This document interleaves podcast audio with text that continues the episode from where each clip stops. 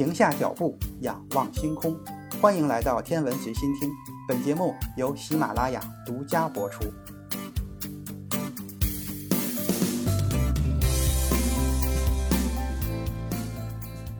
生命诞生的过程一直是科学家们研究的问题之一。对生命的诞生来说，一些特定的分子成分是必不可少的。比如说，以水和碳为基础的一些关键的有机物就是明显的例子。所以，想要了解有机化合物是如何通过水的作用演变成越来越复杂的大分子，就必须了解太阳系诞生的时候涉及到的水的化学反应。然而，要进行这样的研究，研究人员就需要借助来自太空的天体物质样本。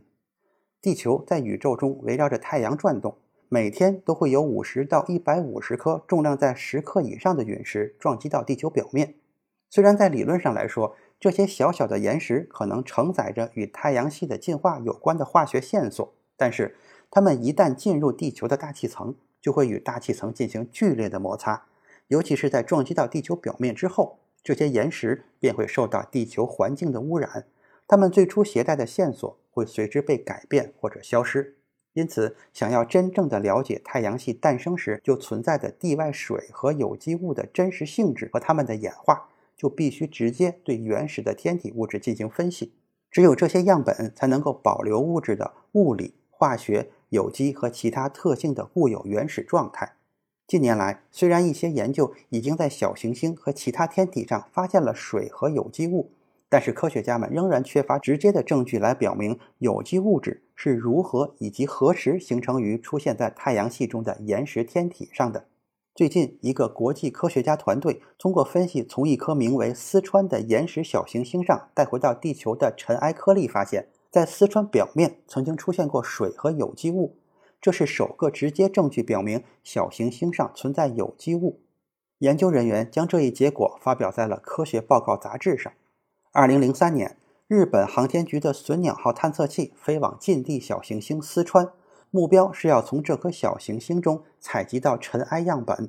经过两年的飞行，隼鸟号在二零零五年在近地轨道上拦截了四川，并在四川上空大约二十千米的位置对它进行了长达六周的远程观测。观测结束之后，隼鸟号接近这颗小行星的表面，成功的捕获到了小行星上的尘埃。二零一零年，隼鸟号载着有数千颗珍贵的未受污染的地外尘埃粒子安全返回地球。截止到二零一二年，这些颗粒已经被分发到世界各地的科学家手中。这些颗粒的直径从十到二百微米不等，而其中大部分的直径在五十微米以内。分析如此微小的颗粒并不是简单的事情，它要求非常精细的操作。研究人员需要借用针尖才能把它们捡起来。这些粒子只能通过静电附着在针尖上，而轻轻的呼吸就能轻易地将它们永远地吹散。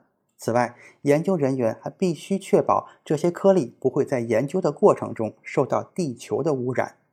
在过去的一些研究中，不同的科研团队前前后后对不到十个四川粒子进行过有机物分析。在这些分析中，研究人员发现了水和有机物。然而，他们无法确定这些有机物和水的确切来源。它们与陆地岩石中发现的有机物和水难以区分。而最新的研究所分析的颗粒却有所不同。这个颗粒形似南美洲，被科学家们称之为亚马逊。研究人员发现亚马逊上含有有机物，并且确认无误地通过同位素分析得知这些物质来自地外。研究人员认为，亚马逊上的有机物可能有两个来源。内源和外源，内源就是在丝川上产生，而外源是在其他地方产生后再被运送到丝川的表面。他们在亚马逊上发现了原始的未经加热过的有机物，还有必须被加热到六百摄氏度才能产生的石墨化的有机物。这两种有机物之间的距离只相差了十微米。种种迹象表明，在被灾难性的撞击成碎片之前。四川一定曾属于某一个直径至少为四十千米的更大的小行星，这颗更大的小行星的一些碎片重新聚集在一起，形成了四川。被加热过的有机物来自于那颗更大的小行星的内部高温部分，而未被加热过的有机物则是后来由于碳质陨石或太空尘埃落在了四川表面而留下的。丝川上的水也出现了同样的情况，它在加热过程中丧失，又在加热消退后从外部水中重新水化。这些发现都清楚地表明，丝川以及太阳系中的许多其他的小行星可以在不同的条件下，以不同的方式，在数亿万年间演化出水和有机物。知晓了这些信息，科学家们就可以推测出，在地球上出现生命之前的那一段漫长的时光里。地球表面的化学物质是如何演化的？那时，科学家们或许就会意识到，我们的地球这颗在宇宙中承载了智慧生命的星球，正是类似的天体相互作用所造成的结果。今天的天文随心听就是这些，咱们下次再见。